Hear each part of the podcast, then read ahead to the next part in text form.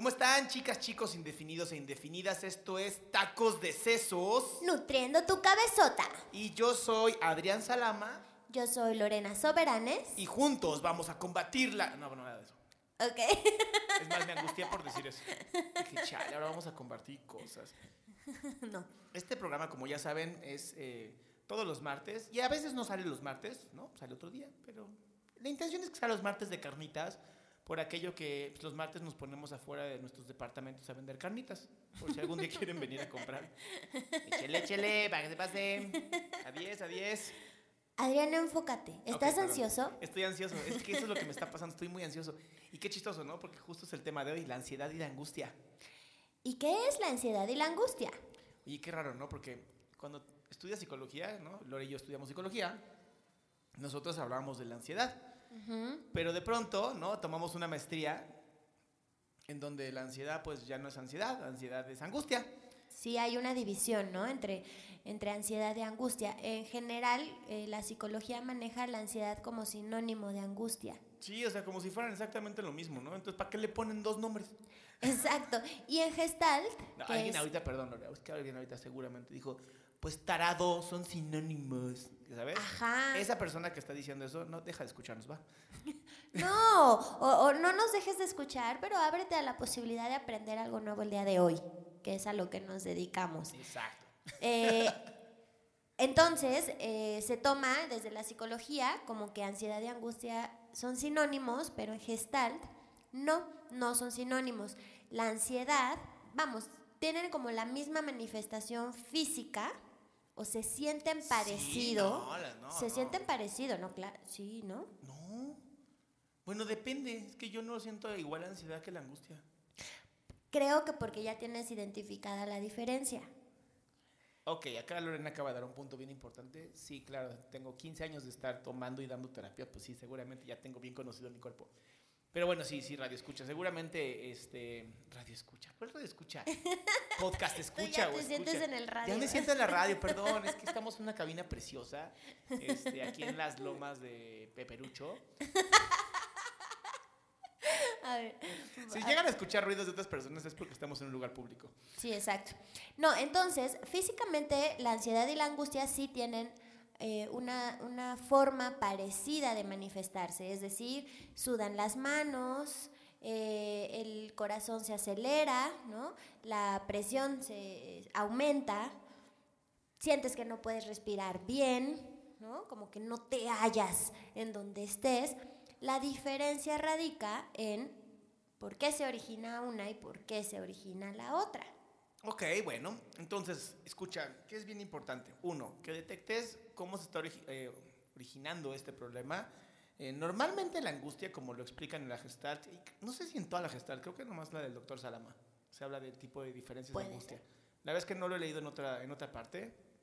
Es más, mi querida amiga y psicoterapeuta y doctora Angie Bilbao escribió un libro de ansiedad, donde habla exactamente de, de este tema. Entonces es bien importante. Si quieren leerlo, es muy buen libro. Se llama Este, Gestalt y Ansiedad Gestalt y ansiedad, muy buen de libro. Angie Bilbao. Que no me ha regalado, pero lo compré, gracias Angie. A Eh, mí sí me lo, me lo regaló, ni- ni lo de dedicó. eso, ni hablemos. y Angie Bilbao, para que todo el mundo lo sepa. Yo lo presté y nunca me lo devolvieron. Porque no se prestan los libros. Yo sé, ni modo, lo, lo hice muy mal. Pero Angie, regálanos uno de tus libros. Sí, sí. Y te hacemos publicidad, eres muy buena. Es más, hasta damos tu teléfono privado para que quien quiera pueda llamarte para tomar terapia. Sí, yo creo no, hay que No, ¿verdad? consultarlo con ella. Sí, mejor lo primero le preguntamos a Angie. Pero bueno, es un libro muy bueno, muy bello, eh, hablando justamente de esto, de lo que es la ansiedad. Eh, y bueno, vamos a decir, ¿no? En, en, eh, en Gestalt, por lo menos en la parte del doctor Salama, hablamos mucho de que la angustia viene de algo que te genera un futuro incierto y de plano te angosta la respiración. De Exacto. ahí la palabra angustia. Claro. Creo que eh, sería bueno aclarar que ambas, tanto la ansiedad como la angustia, se originan por estar pensando. Oh, Dios mío, ¿por qué pensamos? Exacto, lo que pasa es que no nos damos cuenta que estamos pensando en lo que estamos pensando y eh, a través de estar, de, de estar teniendo estos pensamientos sin darnos cuenta nos generamos o ansiedad o angustia, ¿no? Ahora es bien importante, ¿no? Esta todo este acuerdo de que todo el tiempo estamos suponiendo que algo puede o no puede pasar, pues es, es causa de la angustia. Ahora, la angustia y la ansiedad, ¿no? La angustia te lleva hacia un pensamiento catastrófico, por eso se te angosta la respiración, y la ansiedad te lleva a un pensamiento ah, Anastrófico. anastrófico, ajá, delicioso, bonito, padre, ¿no? Te dicen, este, te ganaste la lotería, wow, te pones increíble, pero ¿qué crees? Este, tendrás que, no sé, te quitarán las uñas para que tengas ese dinero. Entonces tienes las dos, ¿no? Angustia y ansiedad. es como, yay, pero me va a doler. Sí, mira, ejemplos, ejemplos bien, bien comunes. La ansiedad es esto que te pasa cuando al día siguiente vas a viajar, vas a hacer unas Ah, vacaciones, sí. vas a ir a la playa y entonces eh, tienes que estar en el aeropuerto a las 7 de la mañana y no puedes dormir. Exacto, esa es la porque ansiedad. no me vaya a quedar dormido, porque ya, eh, eh, ya me quiero ir, porque sí puse todo, ¿no? Es, es este estado que no es cómodo, pero se da hacia estar pensando en un futuro que va a estar padre. Y angustia es ser mi esposa. en ese viaje.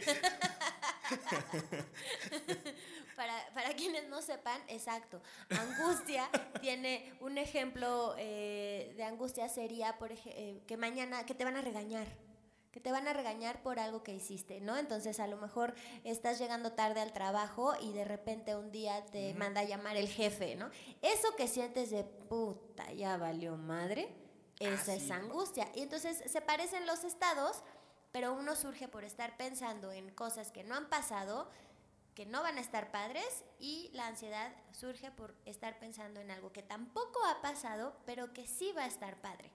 Entonces esperemos que se entienda perfectamente esa diferencia, porque esa es la diferencia en donde tú escucha puedes empezar a detectar físicamente cuál hace una en tu cuerpo y cuál hace qué cosa en tu cuerpo. Esto es bien importante ya que al nosotros detectar lo que nuestro cuerpo se está generando, cómo, cómo nosotros fisiológicamente vivimos estas dos emociones, son emociones, no, son sentimientos, ¿no? Sí, es un estado, ¿no? Un Son estado estados. de ánimo, estado físico. Son sentimientos, sí, porque te sientes ansioso, te sientes angustiado.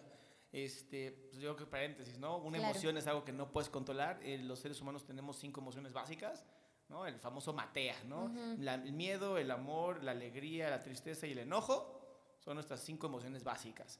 Y los sentimientos podemos accesar a ellos cuando nosotros queremos con el pensamiento. Ujú, O Como sea, la culpa, la frustración, La angustia, la ansiedad.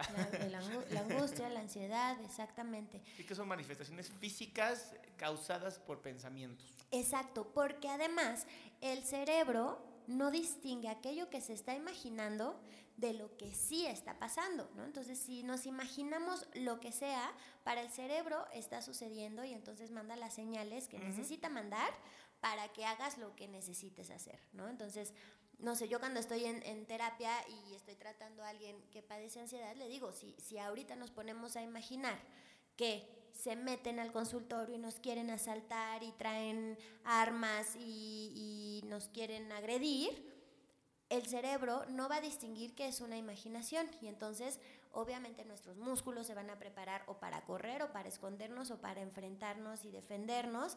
Eh, nuestra respiración va a aumentar, nuestra presión arterial va a aumentar y entonces nos vamos a preparar para reaccionar porque el cerebro no distingue que nos lo estamos imaginando. Si el cerebro lo imagina, es real y el cuerpo reacciona. La cosa es que no estamos locos, casi todos, y Casi todos. al final del día no, no vamos a reaccionar porque sabemos que es algo que estamos imaginando, que no está pasando. Y entonces eso que tú sientes al no reaccionar, que tu cuerpo ya mandó las señales pero no hiciste nada, esa es la ansiedad. O esa es la Se angustia. entiende perfecto, ¿no? Ahora, mucha de la gente lo que, lo que va a preguntar es, bueno, ¿y, y cómo lo, cómo lo manejo, ya no? sé lo que siento, ahora qué hago. Ajá. Es así como, ya sé lo que, ya sé lo que siento, ¿cómo, cómo lo, lo manejo? Y la respuesta a veces es tan tonta. Sin embargo, es la de esas respuestas pues, difíciles, porque desgraciadamente el cómo lo manejo va a terminar siendo, pues, aquí y ahora. Sí, es, es, es simple, pero es talachudo, ¿no? Es un trabajo constante, es poner mucha atención, es practicarlo una y otra y otra y otra vez, aunque, aunque en realidad es bastante simple. Empezando por, si ya te dio una crisis de, angustia o de ansiedad, respirar. ¿Te puede dar una crisis de ansiedad? Bueno, sí para los psiquiatras, pero yo no sé si puedes estar tan, tan, tan, tan emocionado que entres en crisis. O sea, no sé, no ahí digo, tendríamos Yo creo que, si no lo distingues, ¿no? O sea, si tienes esta, o sea, por ejemplo, hay gente que padece el proceso de irse de viaje, ¿no? O sea, porque es, algo que, que, puede estar padre, pero sí. Para mí es angustia porque el pensamiento es catastrófico. O sea, yo no conozco a ningún niño que le digas así de 5 o 7 años, ¿no? Vamos a ir a Disney. Y que le dé una crisis y se muere. O sea, y se muera. O sea, para mí eso, o sea, las únicas crisis son las crisis de angustia. Claro, sí, por este, supuesto. Y digo, habrá gente que nos diga, bueno, pero pues, ¿de qué sirve que igual se siente la chingada, ¿no? Entonces, ¿de qué me sirve que me digas que fue de angustia o de ansiedad? Para mí ponerle nombre a las cosas es eh, importante en, la psicoterapia, porque tenemos esta parte donde los seres humanos tenemos palabras, ¿no? Y las palabras crean realidades, y como la palabra crea realidades, pues desgraciadamente cuando le pones el nombre puedes crear la realidad y como le puedes también quitar el nombre, vean el viaje de Chihiro si no me entienden. Ajá. Qué, qué belleza película, ¿no? Sí, sí. Hace pensamiento en espiral de Adrián que no llega al punto. Perdón, estoy cantiflando. Este Estás divagando. Estoy divagando un poco, pero creo que es parte del de, eh, el proceso. Lore dice algo bien cierto, o sea, más dices algo bien cierto, porque se lo digo como si fuera tercera persona, ¿no? sea, aquí estoy. Estás enfrente mío. pero dices algo bien cierto, este nuestro cerebro no, no tiene esta... O sea, tampoco entiendo por qué, pero ¿cómo distingues qué es real y qué no es real, no? Y hay un libro que estoy leyendo que es eh, el de las creencias de Robert Dills, que se apoya mucho en... Sabemos que algo es real porque tenemos ciertas submodalidades que nos dicen que es real y que no es real. Ahora, cuando me refiero a una submodalidad, porque luego la gente dice, ¿y eso qué diablos es? En programación neurolingüística si yo ahorita te digo que por favor te imagines un helado de chocolate, hay gente que va a imaginarse el helado de chocolate a lo mejor en blanco y negro, a lo mejor a color, a lo mejor difuso, a lo mejor se están viendo a ellos viendo o a ellas viendo ese helado de chocolate, a lo mejor lo están viendo desde sus ojos. Todo eso son submodalidades. Las modalidades en sí son el famoso BACOG, que es visual, auditivo, kinestésico, olfativo y gustativo. Sin embargo, hay gente que eh, las submodalidades, lo que piensan y lo que, y lo que viven son bien parecidas. O sea, son tan parecidas las mismas submodalidades que hasta creen que es real lo que les ocurrió. Y entonces en psicoterapia es donde tenemos que trabajar mucho más profundo en encontrar esa discrepancia entre si pasó o creíste que te pasó. Así es. Y bueno, el trabajo de creencias es un tema que, bueno, obviamente es para otro tema completamente diferente. Y para el proyecto 100 que estamos eh, armando Lorena y yo, que bueno, ya les estaremos contando en su momento, pero es un proyecto muy poderoso de cambio de creencias. Claro, y bueno, regresando un poco al tema de la ansiedad, eh, cuando ya estás ahí en una crisis de angustia y tú puedes distinguir que esto no es ansiedad, que estás teniendo fantasías de que algo malo va a pasar, número uno, confía en que no va a durar mucho. Paso número uno sería eso, o sea, no te vas a morir de eso, mm. no te vas a quedar así para siempre. Empieza a respirar y sabe que en 15 minutos se te va a quitar. Si empiezas a respirar. Obviamente si le das vuelo a la hilacha con pensamientos de, y entonces ahora esto, esto que siento es un infarto y entonces me voy a morir, pues sí, no, no se te va a quitar en 15 minutos. Pero si tú te das cuenta que esto que estás teniendo es una crisis de angustia y empiezas a respirar bien profundo, se te va a quitar en 15 minutos, ¿no? Eso es para cuando estás ahí en una crisis de angustia. Hay muchas otras técnicas, si tú quieres aprenderlas, pues nos puedes buscar para eh, iniciar un proceso terapéutico y resolver este, este padecimiento que muchísima gente tiene. Eh, pero si tú lo que quieres es que no te sigan dando estas crisis de angustia, lo que tienes que hacer es empezar a identificar en qué estás pensando todo el tiempo, ¿no? ¿Qué, está, ¿Qué estás pensando? Muchas veces tenemos o hacemos ciertas actividades en las que lo hacemos en automático, ¿no? Por ejemplo, podemos estar lavando los trastes o planchando o manejando y no nos damos cuenta que nuestra mente ya se fue, ¿no? Ya empezó a irse hacia los pendientes, hacia eso que, que, me preocupa y que quién sabe qué va a pasar. Y no nos damos cuenta que estamos pensando en algo que no ha pasado, pero que podría pasar y no va a estar padre, ¿no? Entonces, si tú empiezas pero ahí deja a... de dar- interrumpirte, Lore, porque Sí. nuestro cerebro está diseñado para eso. Nuestro cerebro está diseñado para todo un trabajo de supervivencia. Claro. O sea, está diseñado para pensar en todo lo malo que te puede llegar a ocurrir. Y desgraciadamente, como no tenemos las herramientas de controlar este cerebro, ¿no? Que es la, famosa terapia. Claro, porque eh, o sea, el, el primer problema es que tenemos ese cerebro que nos ayuda a sobrevivir y a pensar en todas esas cosas para evitar el peligro, pero no nos damos cuenta que Exacto. está funcionando así. Y ese es el famoso pensamiento privado, el lenguaje privado que tenemos los seres humanos, en donde nos hablamos a nosotros mismos. A veces es horrible. Horrible, sí, claro. O sea, a veces con, yo que he trabajado con, bueno, tú y yo que hemos trabajado con miles de personas, miles no. Bueno, sí, miles, porque hemos dado que sí, conferencias, en conferencias, talleres, yo creo que sí llegamos a miles de personas. Ujú. Este, yo que me, me- me he platicado con gente en conferencias grandes de, de bullying o de todo, y, y llegan las mamás o los papás y hablan conmigo de, de todo este proceso, lo primero que piensan es, fui una terrible persona, fui el peor papá, o sea, mi hijo está haciendo esto, está viviendo esto, es por mi culpa. Y digo, bueno, ¿de dónde salió todo esto, no? ¿De dónde salió tanto, tanto dolor, tanto hablarse horrible? Porque además ya cuando te pones a investigar y profundizar, ni siquiera es, ni siquiera son sus voces. O sea, ni siquiera son ellos diciéndoselo a sí mismos. Son las voces de otras personas que han agarrado a lo largo de sus vidas, ¿no? Y ya creen que es parte de ellos. Y así como han vivido, pues obviamente vas a vivir, ¿no? Entonces, si tú, si tú has vivido cosas feas, si tú la has regado muchas veces, si no has sido un buen papá, si no has sido una buena mamá, obviamente tu, tu futuro se ve igual de, de desalentador, ¿no? Entonces ahí entra el estar pensando en cosas que no han pasado, pero podrían pasar y eh, van a estar feas. No la vas a pasar bien. Y entonces por estar pensando en ese tipo de cosas sin darte cuenta que estás pensando así, es como entras en las crisis de angustia. Entonces, en realidad es un, es un mecanismo bien simple, pero bien complejo de manejar y bien complejo de, de sanar o de, o de resolver. Sí, no, no lo vas a resolver con este podcast, me queda claro. Sí, no, por supuesto que no, pero creo que este podcast puede servir para que, número uno, identifiques la diferencia entre ansiedad y angustia. Muy importante. Dos, para que te enfoques en, en cuando estás en angustia, sepas, empieces a darte cuenta qué puedes hacer, puedas salir de una crisis de angustia a través de respirar y entres a terapia para aprender herramientas distintas y para que dejes de generarte eh, crisis de angustia. acordé de un paciente, Lore, de Ujú.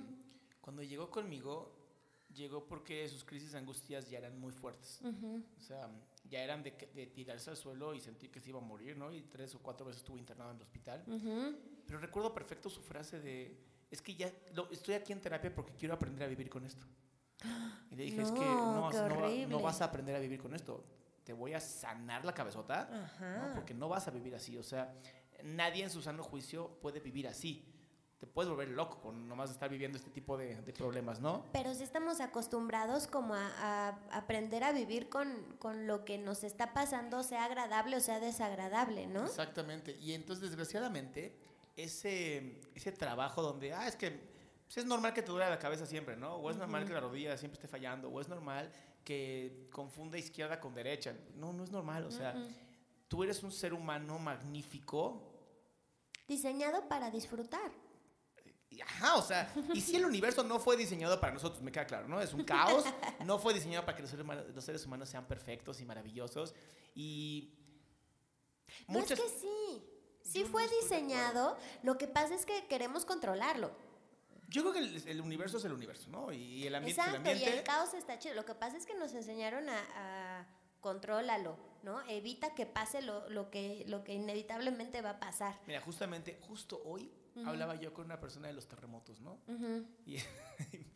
Y me decía algo tan padre. Me decía, es que, no, es que después de los terremotos, este, la gente se quiere ir a vivir a otros estados y no sé qué, pero luego se dieron cuenta que también en Morelos tiembla y, ya sabes. Y yo le dije, a ver, es que todo México, todo el país completito, así, toda esa forma chistosa que tiene México, está sobre cinco placas tectónicas. O sea, va a temblar sí o sí, te guste o no te guste.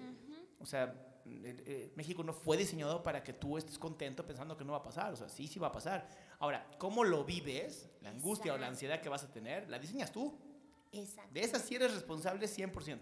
Y algo súper fuerte o que yo he visto, a mí, yo, yo también tenía crisis de angustia, pero y lo que para mí fue súper revelador y súper sorprendente y que veo que a las personas también les sorprende muchísimo es las crisis de angustia, o sea, tenemos la sensación de, ah, estaba yo tan tranquilo y de repente, ¡pum!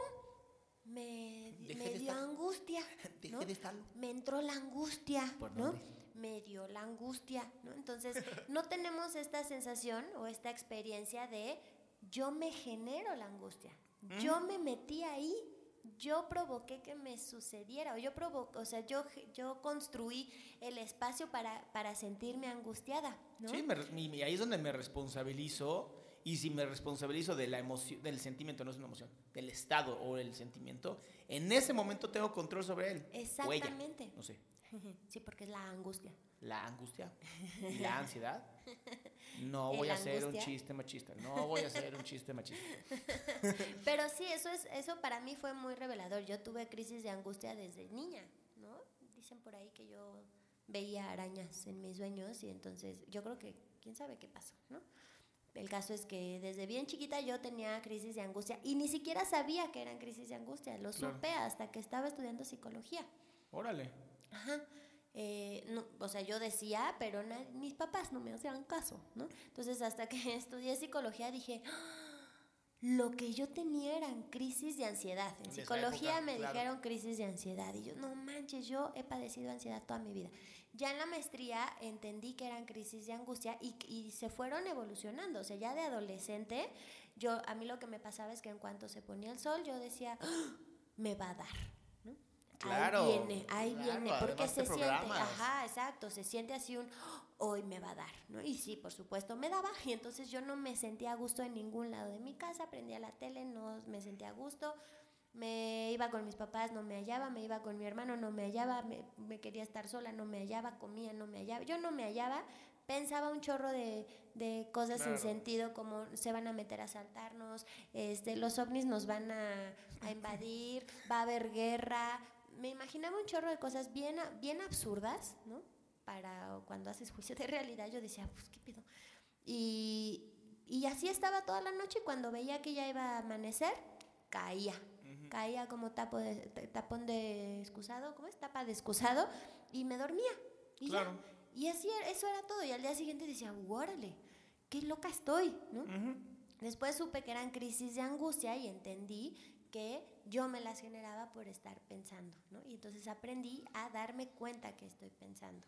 Y es un trabajo terapéutico. eh, ¿sabes? Mucha gente cree que Ay, ya tomé un cursito ahí o este, me hipnotizaron y con eso. No, o sea, todo esto nace de algo que te ha ocurrido y que te ha llevado a tener estas acciones chistoso, pero es para adaptarte a la realidad.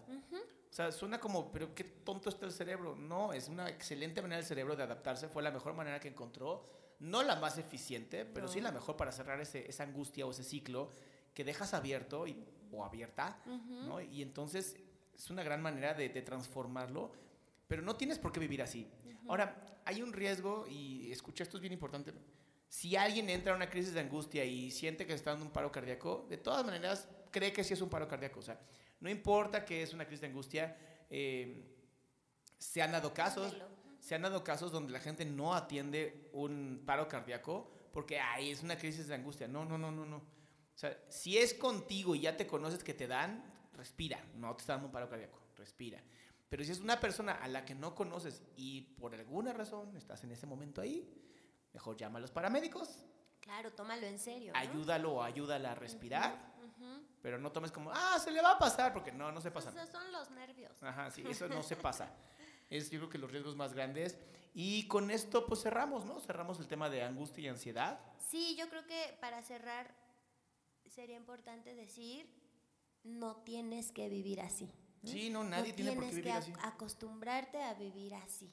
Se Sí, o puede sea- quitar, por supuesto que se puede quitar, va a requerir todo tu esfuerzo, va a requerir un, un proceso terapéutico, pero no tienes que vivir así. Y si tú estás en este momento escuchándonos y, y te sabes que te dan crisis de angustia, búscanos, ¿no? Busca a alguien. mira, si no puedes estar con nosotros, te orientamos. Eso no es un problema. Exacto, exacto. Búscanos y nosotros podemos, conocemos un chorro de terapeutas en toda la República, incluso en otros países. Entonces, búscanos y te podemos ayudar, segurísimo. Y este, te invitamos a entrar a nuestra página de internet www.tacosdecesos.com. Te invitamos a nuestra página oficial de Tacos de Sesos en Facebook, que es facebook.com diagonal tacos de sesos. Y ya, ¿no? Tacos de Sesos nada más, sí. Solito, no, no es Tacos de Sesos oficial. La que es Lorena Oficial, o sea, Lorena Soberanas Oficial es la de Facebook, o Adrián Salama Oficial. Son estas eh, páginas. Te invitamos a hacer comentarios. Te invitamos a que si te gusta, compartas. Y si no te gusta, también compártelo. Miren qué feo está esto. pues que tengas una gran mañana, tarde o noche o madrugada. Gracias.